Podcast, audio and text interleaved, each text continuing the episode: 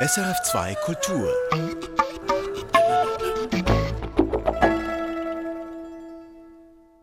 Nach Beginn der russischen Invasion in der Ukraine gab es wirtschaftliche Sanktionen westlicher Staaten und es gab kulturelle Sanktionen, nicht staatlich verordnet, aber moralisch getragen oder moralisch erwartet. Also aufgelöste Engagements, abgesagte Konzerte, Begehren an Musiker, Musikerinnen, sie mögen Stellung beziehen. In diesem Kulturtalk wollen wir versuchen einzuordnen, womit diese kulturellen Sanktionen zu tun haben, nämlich mit Kulturdiplomatie. Die Frage ist, wie funktioniert das? Wie funktioniert Kulturdiplomatie? Und zwar fragen wir das am Beispiel der klassischen Musik. Aus Berlin zugeschaltet Manuel Bruck, Autor, Journalist. Sie schreiben vor allem für die Welt, aber auch andere.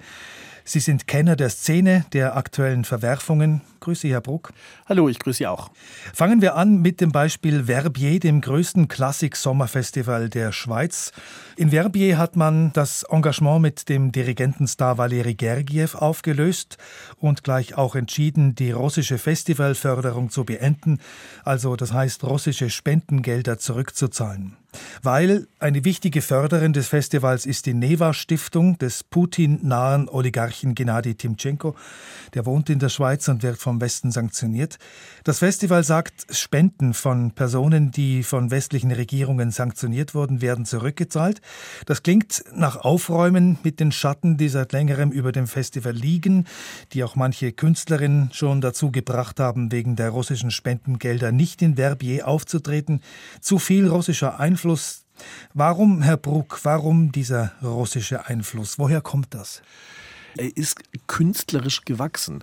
In Verbier haben sich sehr schnell, also in den ersten Jahren, und da war von russischen Stiftungen, auch von Herrn Gergiev noch gar nicht so viel zu spüren, hat sich einfach eine Künstlerklicke russischer Musiker, russischer Freunde zusammengefunden, die äh, ein bisschen um Juri Baschmet, um Mischa Maisky und eben auch Martha Agerich sich zentrierte. Da kamen dann immer weitere hinzu. Und man hatte das Gefühl, dieses Verbier war für alle diese Künstler auch immer so eine Art Rückzugsort, wo sie sich im Sommer, während sie gemeinsam musiziert haben und gemeinsame Partys gefeiert haben, weil diese Feste hinterher in den Chalets der Spender, die gehörten ja doch immer sehr zum, zu dem Programm dazu, dass man sich eben begegnete, dass man einige Tage da blieb, dass man sich ausgetauscht hat, dass man die teilweise die verrücktesten Musikkombinationen dort ausprobiert hat. Das war im Grunde immer der Charme, den Verbier hatte. Aber es ist eben schon richtig, es wurden immer mehr Russen, es wurde Gergiev ähm, mit seinen ganzen Institutionen Institutionen und dann tauchten natürlich auch äh, offenbar, weil das halt äh, natürlich von Gergiev herangebracht wurde, auch russische Sponsoren auf und es hat so ein merkwürdig unterschwelliges Gefühl dort immer dann geherrscht, wenn, wenn ich da oben war. Ich hatte immer das Gefühl, irgendwas findet hier noch statt, was man nicht so richtig mitkriegt. Es gab dort auch eine Pressekonferenz mit einem merkwürdigen Oligarchen, wo man nun auch nicht wusste, woher macht der sein Geld.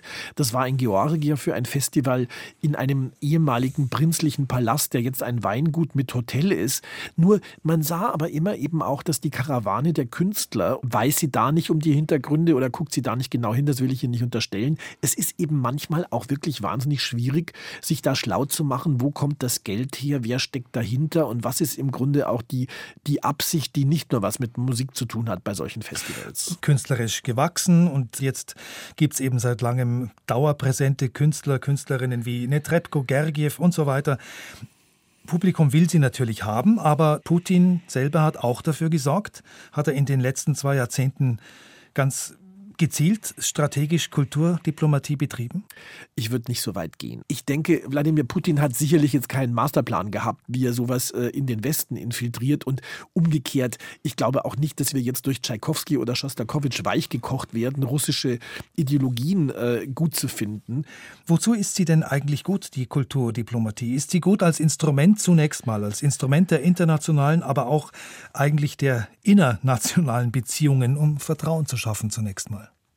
Naja, ich denke, auf der ersten Ebene ist ja natürlich erstmal ein Austausch unter Künstlern. Das ist ja auch schon toll, wenn einfach Einflüsse aus anderen Kulturen, aus anderem Repertoire zu uns kommen, zu den Russen kommen, wo immer auch hin. Also sowas kann einfach nur ähm, befruchten, dass man einfach aus seinen eigenen Blasen, aus seinen eigenen ästhetischen Ansichten ein wenig herauswächst, sich zumindest auseinandersetzt mit anderen Sichtweisen.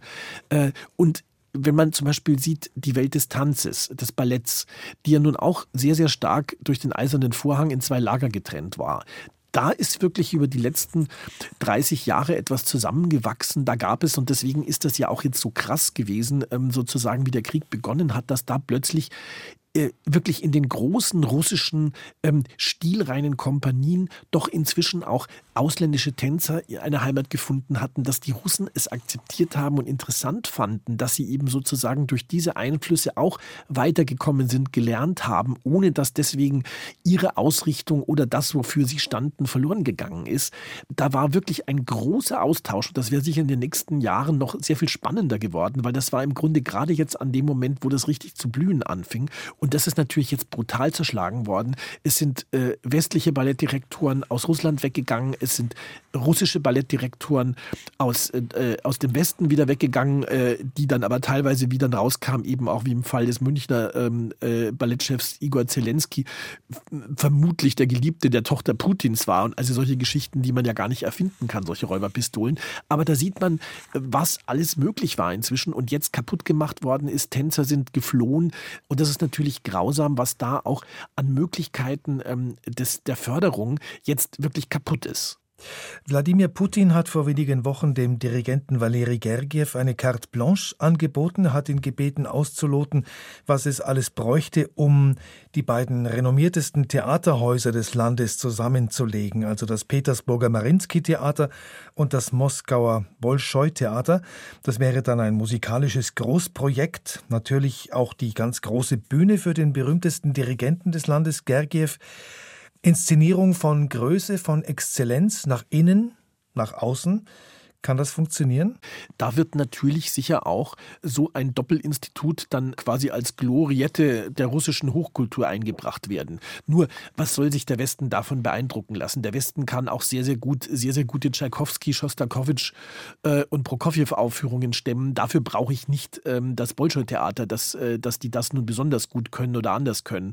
Also ich denke, auf die können wir verzichten. Das heißt, die sind natürlich aber in ihrer, in ihrer Ausstrahlung auch beschränkt im Grunde auf Russland. Und, und da kann ich dann nur sagen, was stört es uns, ob die jetzt auch in Wladiwostok oder in Rostov am Don Gergiev-Aufführungen produzieren?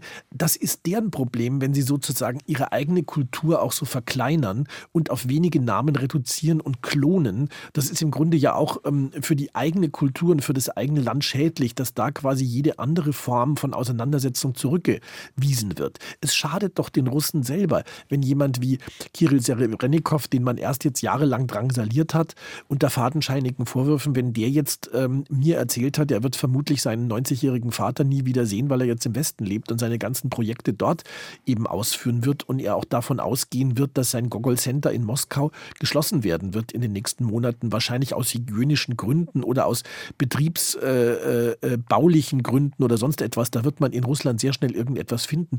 Also wenn alles, was sozusagen an Kunst ein wenig anders, schräger und teilweise ja auch irre erfolgreich. Also das ist ja nicht so, dass das jetzt nur eine schräge Avantgarde, die da irgendwie vor sich hin puzzelte, äh, war und die von keinerlei Bevölkerungsmehrheit getragen worden ist. Zumindest in den Großstädten gab es dafür ja ein Publikum, ein junges, hungriges, das teilweise ja auch jetzt wie Serebrennikov und andere Künstler das Land verlassen hat oder sich bemüht, ähm, das Land verlassen zu können, weil sie eben auch für sich ähm, und, und ihr Leben und ihre Lebensformen im Augenblick dort keine Zukunft sehen.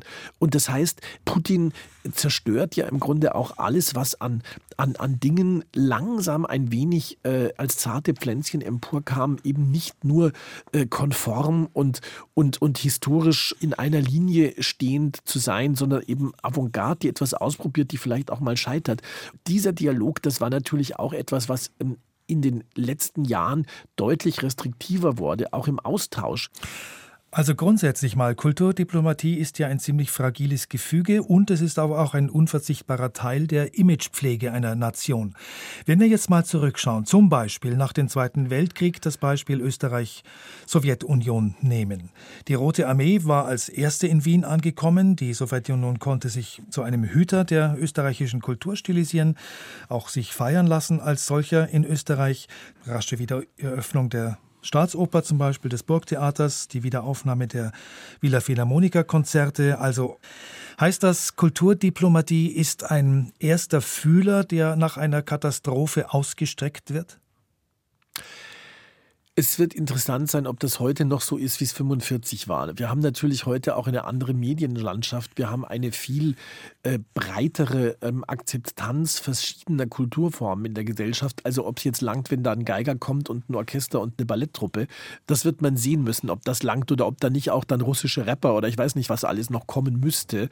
Ich weiß nicht, ob bei einer Gesellschaft, die natürlich auch anders informiert ist heute, also zumindest wir im Westen haben jetzt doch teilweise ja viel zu zu viele Kanäle, uns zu informieren, ähm, ob das da noch so propagandalenkbar ist, dass quasi jetzt sozusagen äh, Friede, Freude, Eierkuchen herrscht, wenn sozusagen als völkerfreundschaftliche Geste irgendwie ein, ein, eine russische Balletttruppe in Deutschland gastiert. Ich denke, darüber sind wir hinaus und auch die gesellschaftliche Akzeptanz für diese Form von Kunst ist nicht mehr so groß, wie sie eben dann vielleicht doch in den, in den 40er äh, Jahren noch war. Also ich denke, da wird man sich schwer tun. Wir wissen ja noch nicht genau, was wir bekommen werden oder was wir haben. Werden wir wieder quasi sozusagen einen eisernen Vorhang erleben? Mit Russland werden wir es erleben, dass wieder sozusagen, da sich zwei Lager, ähm, zwei Militärbündnisse äh, sozusagen harsch gegenüberstehen und dazwischen durch die kleinen Türöffnungen, die es gibt, sozusagen ein bisschen Kultur ab und zu mal flutschen darf. Und man hat ja auch gesehen, gerade äh, es war die Musik, wo man eben dann sozusagen mit Tschaikowski, Glasunow, bisschen Prokofjew, was damals halt so gespielt worden ist, äh, Furore machen konnte. Da wird man sehen, ob das allein langt. Und man wird auch sehen, wofür sich einzelne Künstler entscheiden, weil das ist natürlich auch das Tragische. Da müssen jetzt auch Karrieren, die äh, mit Verträgen für die nächsten vier, fünf Jahre ausgestattet waren, sich überlegen, sind die Mehrzahl meiner Verträge, sind die in Osteuropa? Erfülle ich die dort? Äh, kann, äh, muss somit auch meinen patriotischen Pflichten nachkommen? Oder sehe ich doch, dass meine Akzeptanz im Westen inzwischen größer ist und ich dann eben mich bemühen muss, eine Westkarriere auszubauen? Aber lässt sich die eben auch wegen der Reiseeinschränkungen, die ja auch jetzt immer stärker werden, weiter aufrechterhalten? Oder muss ich nicht die Konsequenz ziehen, dass ich zunächst einmal im Westen bleibe? Also im Grunde wieder die alten Flucht Verhältnisse, die wir eben erlebt haben. Äh, das Interessante ist ja auch, wir sind ja heute, wenn die das wollen, und viele wollen das ja an Künstlern auch sehr viel näher dran als früher. Also wo früher irgendwie PR-Abteilungen und Opernpressestellen ein sorgsam abgeschottet haben, dass immer nur sozusagen das Genehme hinausgedrungen ist, da äh, teilen ja die Künstler inzwischen auf den sozialen Medien Dinge mit, wo man äh, sich manchmal an den Kopf greift und denkt, habt ihr nicht mehr alle, also dass ihr das jetzt auch noch herzeigt. Nehmen wir einen konkreten Fall, also es wird ja nun auch jetzt sehr gestritten im Augenblick über äh, Theodor Kurenzis, der als Grieche mit äh, russischem Pass und einem russischen Orchester, das eben von, von russischen Institutionen, die zum Teil auf den Sanktionslisten der EU stehen, gefördert wird, weil du natürlich auch als freies Orchester in Russland äh, kaum anders existieren kannst. Und der sich jetzt eben die Fragen stellen lassen muss, hat er das bewusst gemacht? War ihm klar sozusagen, wie böse diese Institutionen, denen äh, er sich jetzt ausgeliefert hat, finanziell sind? Kann er da noch raus? Ähm, ist sein Orchester, das ja auch ein Telefonorchester ist, das immer in unterschiedlichen Formationen auftritt, ist das wirklich so wichtig, dass das alles in Russland hängen muss?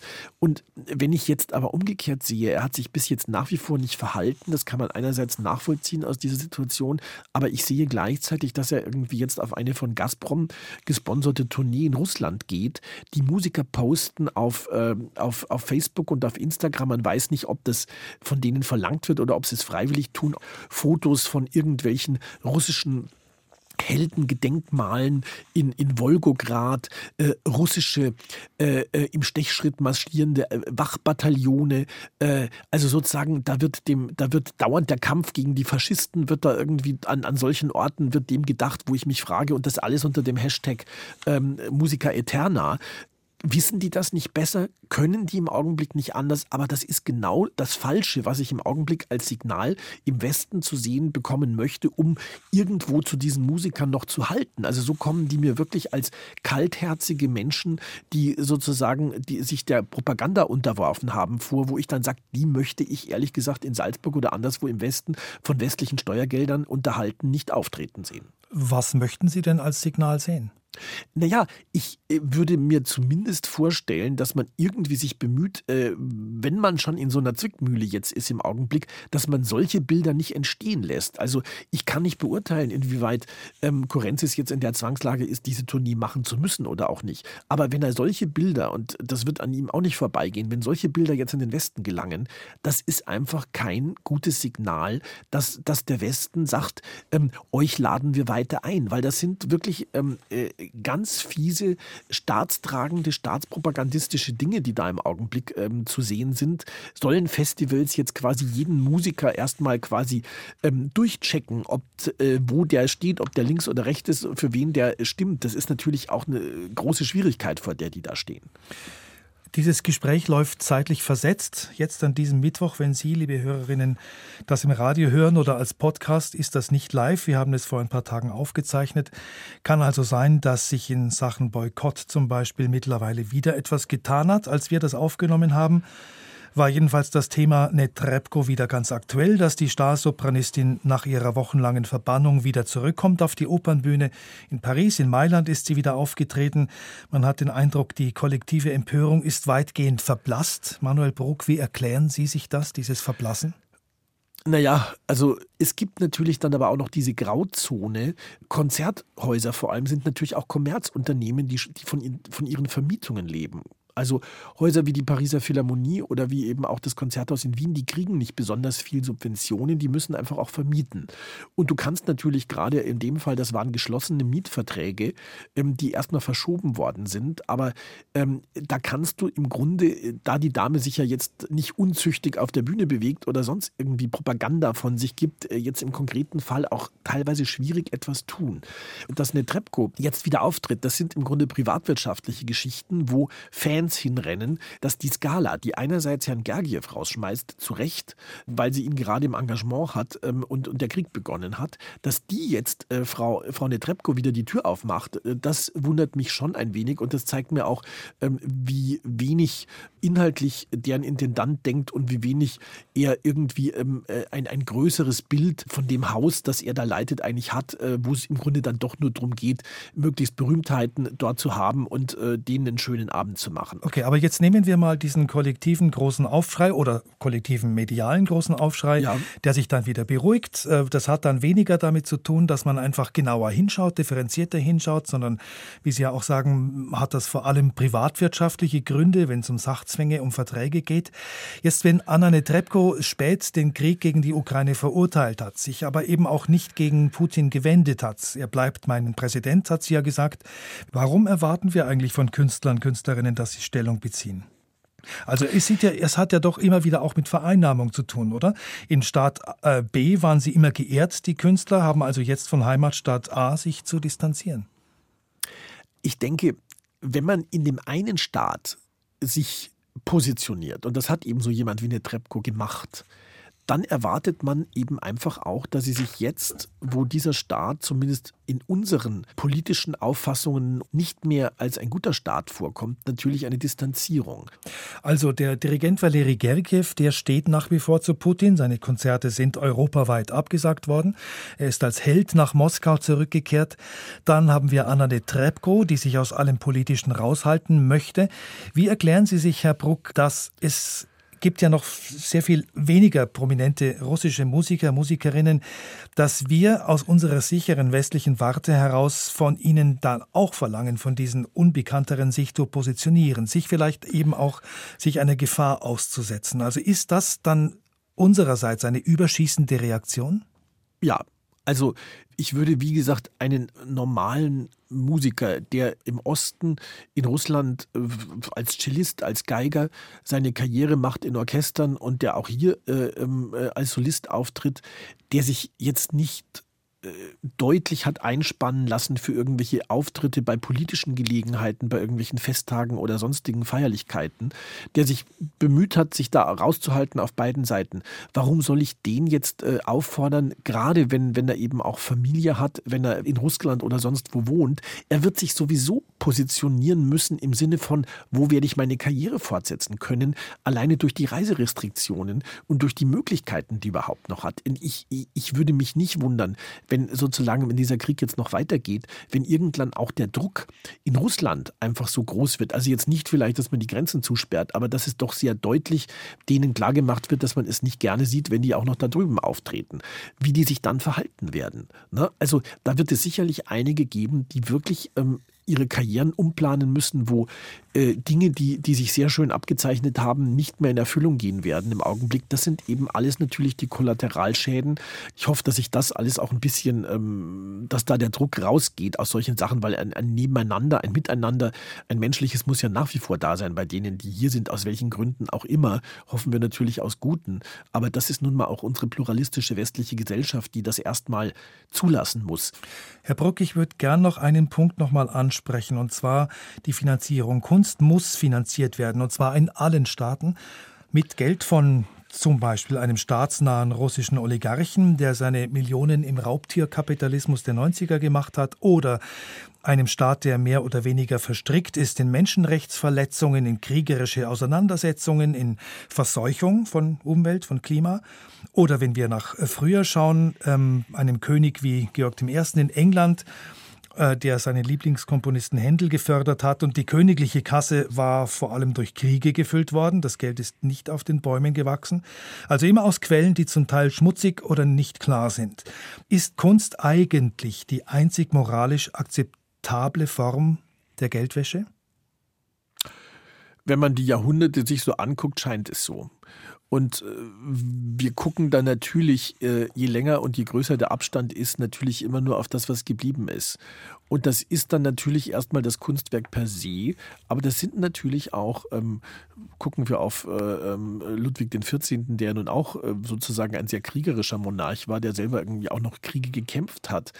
Äh, das ist natürlich ins Hintertreffen geraten. Heute steht er da als der Mensch, der den Absolutismus erfunden hat, der Versailles gebaut hat, der die königliche Oper, das königliche Ballett in Frankreich begründet hat, der sozusagen im Grunde der, der Schöpfer des Französischen, so wie wir es heute kennen, quasi als, als einer Nation, die den, die den Goût, den Geschmack angibt, äh, erfunden hat. Also natürlich äh, durch die Jahrhunderte ähm, wird da viel abgeschmirgelt und geglättet und es bleibt eben dann doch nur das, was wir schön finden oder was uns angenehm ist äh, von diesen Existenzen übrig. Das ist eben äh, sozusagen auch der Zauber der Kunst, dass sie irgendwann, auch wenn sie vielleicht mal politisch war, es nicht mehr ist, sondern nur noch für sich steht. Wenn wir ganz großes Glück haben, dann kommt vielleicht wirklich sogar etwas Völkerverbindendes oder sowas heraus bei Kunst, auch wenn sie in, in, auf unrechtem Grund gediehen ist. Aber da die Kunst sich eben nie tragen wird alleine und es eben diesen, diesen Mäzen, der vom Himmel herabfällt und sein blütenweißes Geld eimerweise über die Kunst hinausschüttet, den gibt es halt leider nicht. Das ist einfach auch eine Erfindung der Kunst. Also Kunst ist die schöne Blüte, die immer auf dem Boden von Wirtschaft und von Politik wächst. Und wenn die Politik blutig ist und von anderen Staaten nicht mehr akzeptiert ist, was passiert dann mit dieser schönen Blüte, die ja abhängig ist vom Boden, der sie nährt? Also auch abhängig von den Leuten, die sie anschauen, die sie interpretieren, benutzen. Sollen wir am Ende Musik Musik sein lassen, sie das Geld nehmen lassen und was Schönes draus machen lassen?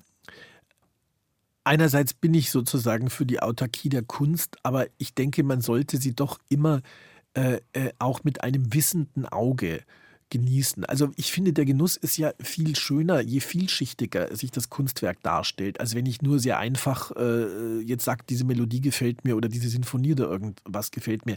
Das Interessante ist ja, die hat ja so viel Subkutanes zu erzählen und das kann im Grunde ja auch interessant, spannend, ergreifend, traurig, erfüllend sein, obwohl die Musik von ganz anderen Dingen redet. Also insofern denke ich, der wissende Hörer, der sich dann aber trotzdem entscheidet, dass er Anna Netrebko hören möchte, der hat auch, wenn er sich vielleicht als Mensch ablehnt, trotzdem einen Genuss daraus, sich an dieser Stimme zu erfreuen. Genauso wie ich Wagner als Mensch in vielem ablehne, ähm, ist er trotzdem ein genialer Komponist und er hat im 19. Jahrhundert Dinge geleistet wie eben nur wenige andere.